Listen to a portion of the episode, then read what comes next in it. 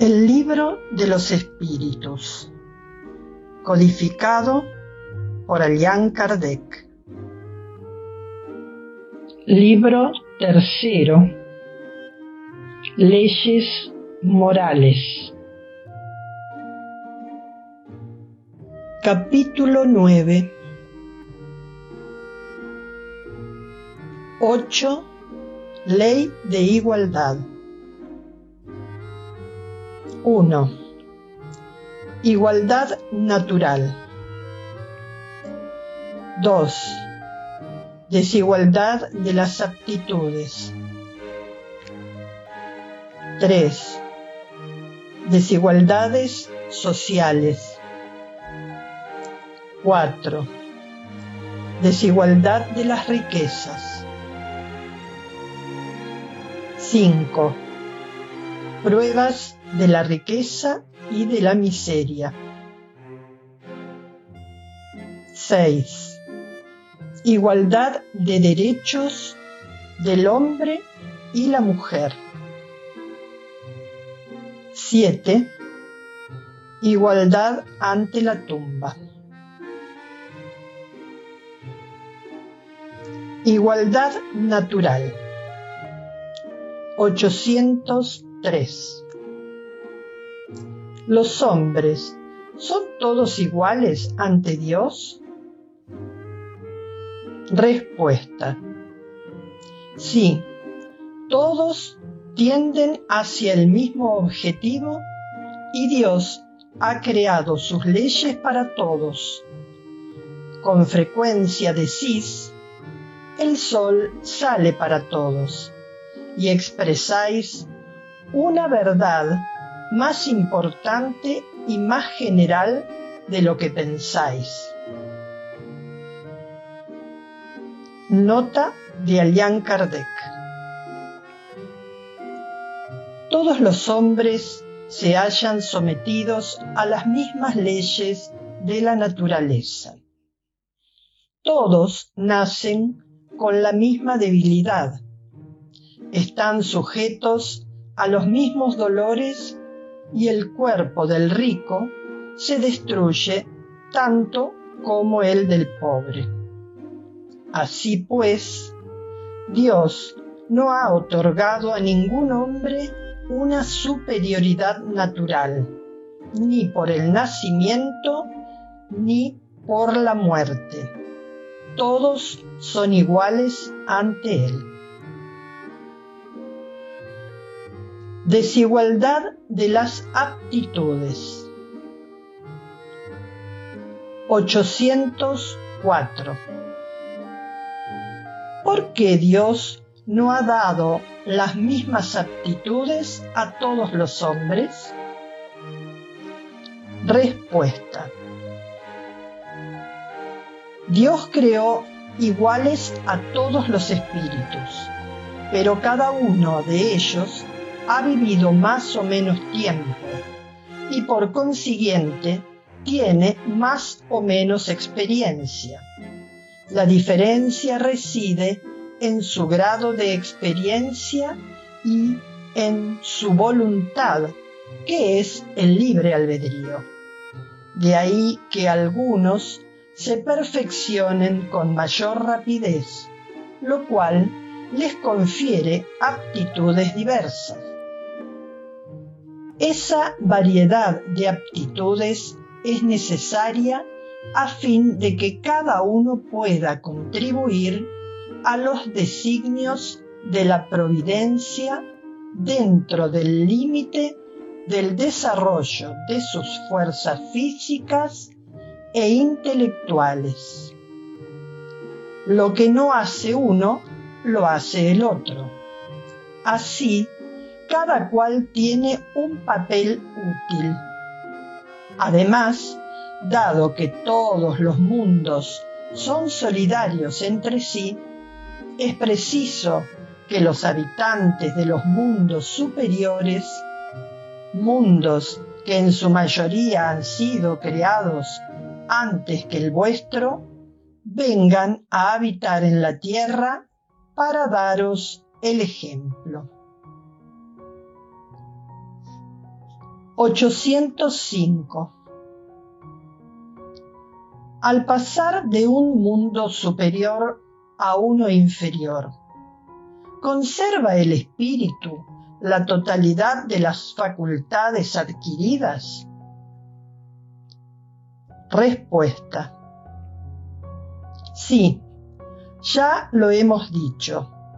El espíritu que ha progresado no vuelve a caer puede elegir en el estado de espíritu una envoltura más torpe o una situación más precaria que la que tuvo antes, pero siempre para que le sirva de enseñanza y lo ayude a progresar.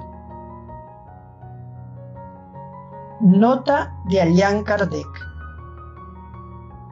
Así, la diversidad de las aptitudes en los hombres no depende de la naturaleza íntima de su creación, sino del grado de perfeccionamiento al que han llegado los espíritus encarnados en ellos.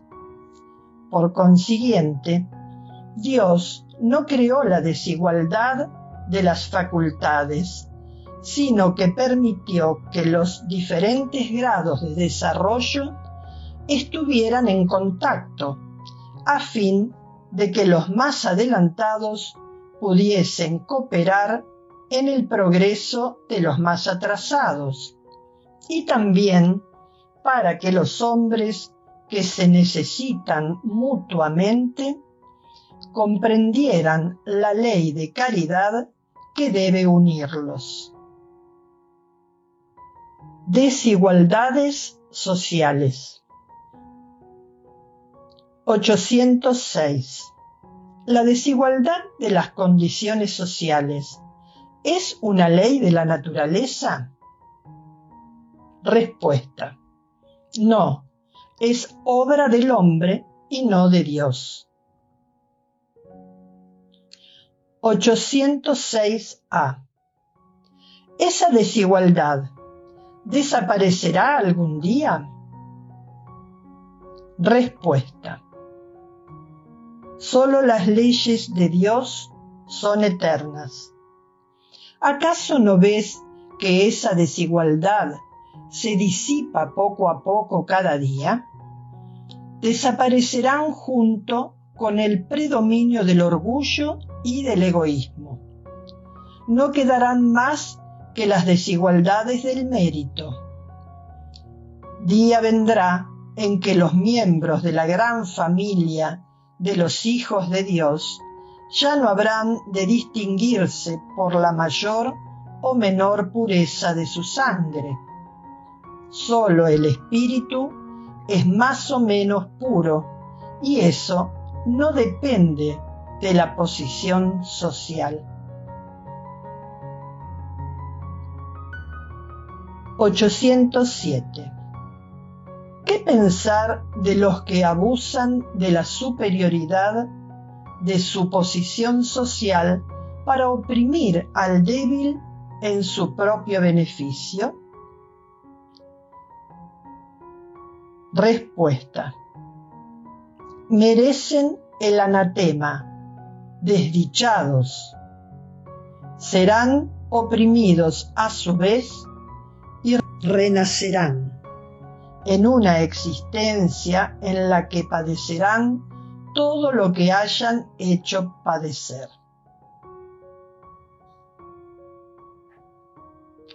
Desigualdad de las riquezas. 808.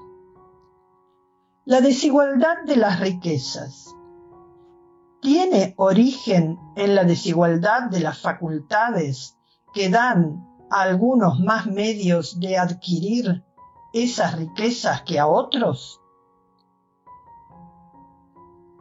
Respuesta. Sí y no.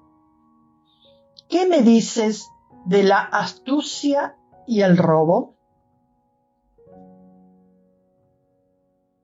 808A Con todo, la riqueza hereditaria no es fruto de las pasiones malas. Respuesta. ¿Qué sabes? Remóntate a su fuente y verás si es siempre pura. ¿Acaso sabes si en sus comienzos no fue fruto de una expoliación o de una injusticia? No obstante, sin referirnos a su origen, que puede ser malo, ¿crees que la codicia de los bienes, incluso de los adquiridos legítimamente, y los deseos secretos que se conciben de poseerlos cuanto antes son sentimientos loables? Eso es lo que Dios juzga. Y te aseguro que su juicio es más severo que el de los hombres. 809. Si una fortuna ha sido mala vida en su origen, los que la heredan más tarde, ¿son responsables de ello? Respuesta. No cabe duda de que no son responsables del mal que otros han hecho, menos aún si lo ignoran. Con todo, debes saber que a menudo, cuando un hombre recibe una fortuna, es sólo porque se le brinda la oportunidad de reparar una injusticia. Dichoso de él si lo comprende. Si lo hace en nombre del que cometió la injusticia, a ambos se les tendrá en cuenta la reparación, porque a menudo es éste quien lo induce a hacerlo. 810. Sin apartarnos de la legalidad, podemos disponer de nuestros bienes de una manera más o menos equitativa después de la muerte. ¿Somos responsables del testamento que hemos hecho? Respuesta. Toda acción da sus frutos. Los frutos de las buenas acciones son dulces. Los de las otras son siempre amargos. Siempre. Entendedlo bien. 811. La igualdad absoluta de las riquezas. ¿Es posible ¿Existió alguna vez? Respuesta. No, no es posible. La diversidad de las facultades y de los caracteres se opone a ella. 811a. No obstante, hay hombres que creen que en esa igualdad se encuentra el remedio para los males de la sociedad. ¿Qué pensáis al respecto? Respuesta. Profesan un sistema o son ambiciosos y envidiosos. No comprenden que la igualdad con que sueñan pronto sería destruida por la fuerza de las circunstancias. Combatid el egoísmo, que es vuestra plaga social, y no vayáis en busca de quimeras.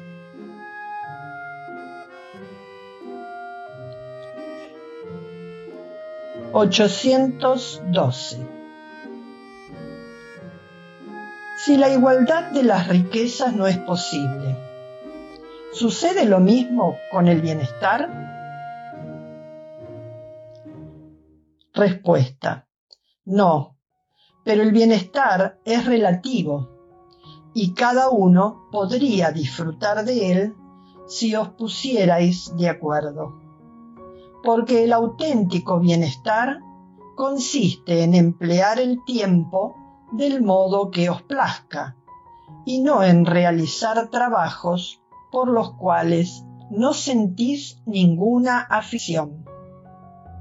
Además, como cada uno posee aptitudes diferentes, ningún trabajo útil quedaría sin realizar. El equilibrio está en todo. El hombre es quien pretende alterarlo. 812A ¿Es posible ponernos de acuerdo? Respuesta. Los hombres se pondrán de acuerdo cuando practiquen la ley de justicia. 813. Hay personas que caen en la indigencia y la miseria por su propia culpa. ¿Puede la sociedad ser responsable de ello? Respuesta. Sí. Ya lo hemos dicho. La sociedad suele ser la causa principal de esas penurias. Por otra parte, ¿no debe la sociedad velar por la educación moral de sus integrantes? La mala educación es la que muchas veces ha falseado el juicio de esas personas en vez de extinguir sus tendencias perniciosas.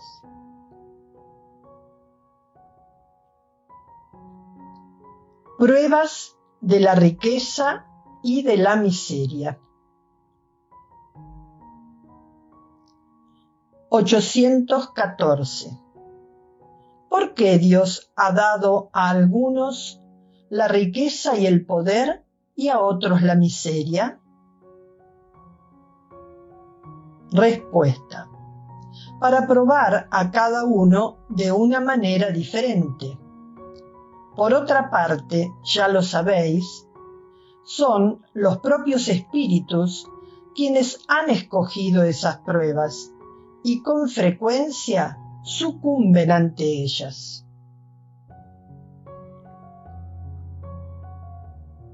815. ¿Cuál de las dos pruebas es la más temible para el hombre? ¿La de la desgracia o la de la fortuna?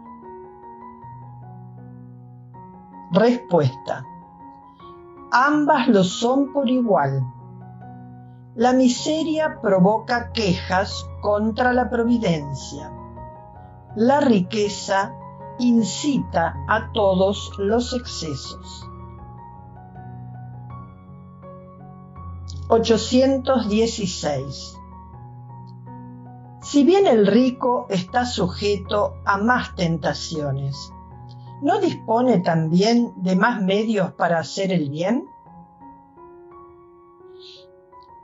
Respuesta. Es precisamente lo que no siempre hace. Se vuelve egoísta, orgulloso e insaciable. Sus necesidades aumentan con su fortuna y nunca cree tener lo suficiente para sí. Nota de Allan Kardec. La superioridad en este mundo y la autoridad sobre los semejantes son pruebas tan importantes y riesgosas como la desgracia. Porque cuanto más rico y poderoso es un hombre, más obligaciones tiene que cumplir y mayores son los medios de que dispone para hacer el bien y el mal. Dios prueba al pobre mediante la resignación y al rico mediante el uso que éste hace de sus bienes y de su poder. La riqueza y el poder engendran todas las pasiones que nos apegan a la materia y nos alejan de la perfección espiritual. Por eso Jesús dijo, en verdad os digo, es más fácil para un camello pasar por el ojo de una aguja que para un rico entrar en el reino de los cielos. Igualdad de los derechos del hombre y la mujer. 817. ¿El hombre y la mujer son iguales ante Dios y tienen los mismos derechos? Respuesta. ¿Acaso Dios no otorgó a ambos la comprensión del bien y del mal y la facultad de progresar? 818. ¿A qué se debe la inferioridad moral de la mujer en determinadas regiones? Respuesta. Al dominio injusto y cruel que el hombre ha ejercido sobre ella. Es un resultado de las instituciones sociales y del abuso de la fuerza sobre la debilidad.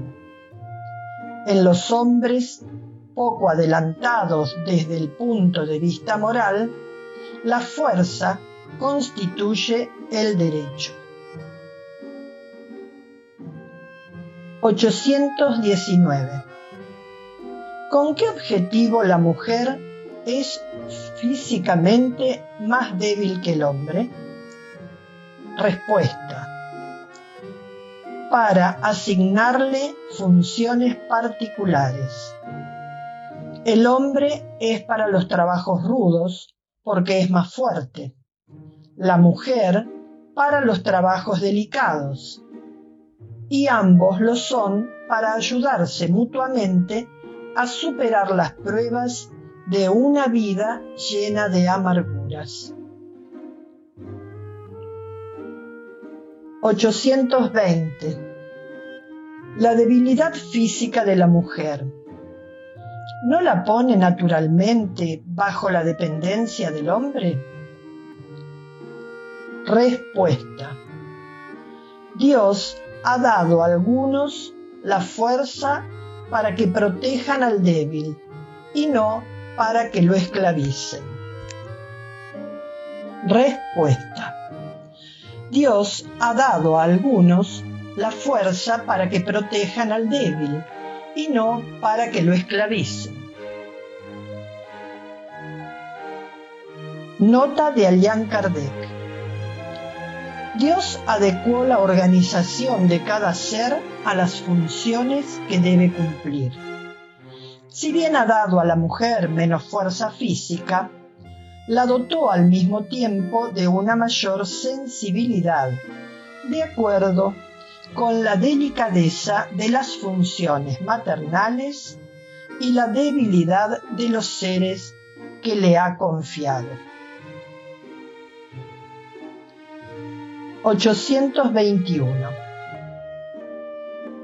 Las funciones para las cuales la naturaleza ha destinado a la mujer son tan importantes como las reservadas para el hombre? Respuesta. Sí, e incluso más importantes. La mujer es quien imparte al hombre las primeras nociones de la vida. 822. Dado que los hombres son iguales ante la ley de Dios, ¿deben serlo también ante la ley de los hombres? Respuesta. Es el primer principio de la justicia. No hagáis a los otros lo que no querríais que os hicieran. 822a Según esto, para que una legislación sea perfectamente justa, ¿debe consagrar la igualdad de derechos del hombre y la mujer? Respuesta. De derechos, sí. De funciones, no. Es necesario que cada uno tenga un lugar determinado. Ocúpese el hombre de lo exterior y la mujer de lo interior, cada cual según sus aptitudes. La ley humana, para ser equitativa, debe consagrar la igualdad de derechos del hombre y la mujer. Todo privilegio concedido a uno solamente es contrario a la justicia. La emancipación de la mujer es acorde al progreso de la civilización. Su esclavitud va a la par de la barbarie. Por otra parte, los sexos solo existen en la organización física, dado que los espíritus pueden adoptar uno u otro sexo. No hay diferencia entre ellos en ese aspecto y por consiguiente deben gozar de los mismos derechos. Igualdad ante la tumba. 823. ¿De dónde procede el deseo del hombre de perpetuar su memoria con monumentos fúnebres? Respuesta. Postrer acto de orgullo. 823a. No obstante, la suntuosidad de los monumentos fúnebres no suele ser obra de los parientes que quieren honrar la memoria del difunto más que del propio difunto? Respuesta. Orgullo de los parientes que quieren glorificarse a sí mismos.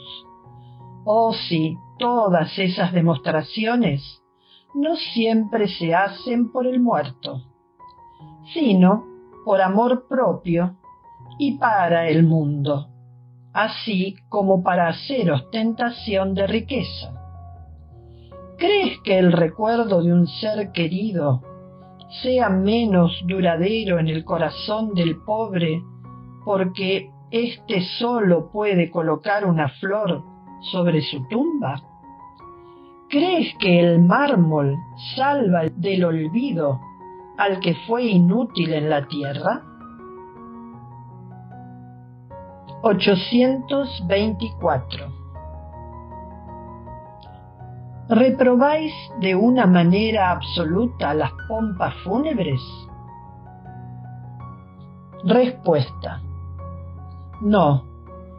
Cuando honran la memoria de un hombre de bien, son justas y dan un buen ejemplo.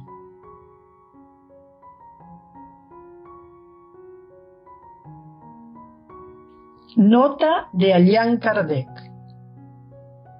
La tumba es el lugar de reunión de todos los hombres. Allí terminan implacablemente todas las distinciones humanas. En vano quiere el rico perpetuar su memoria con fastuosos monumentos. El tiempo los destruirá, como a su cuerpo. Así lo dispone la naturaleza. El recuerdo de sus buenas y de sus malas acciones será menos perecedero que su sepulcro la pompa de sus funerales no lavará sus infamias ni hará que ascienda un solo escalón en la jerarquía espiritual.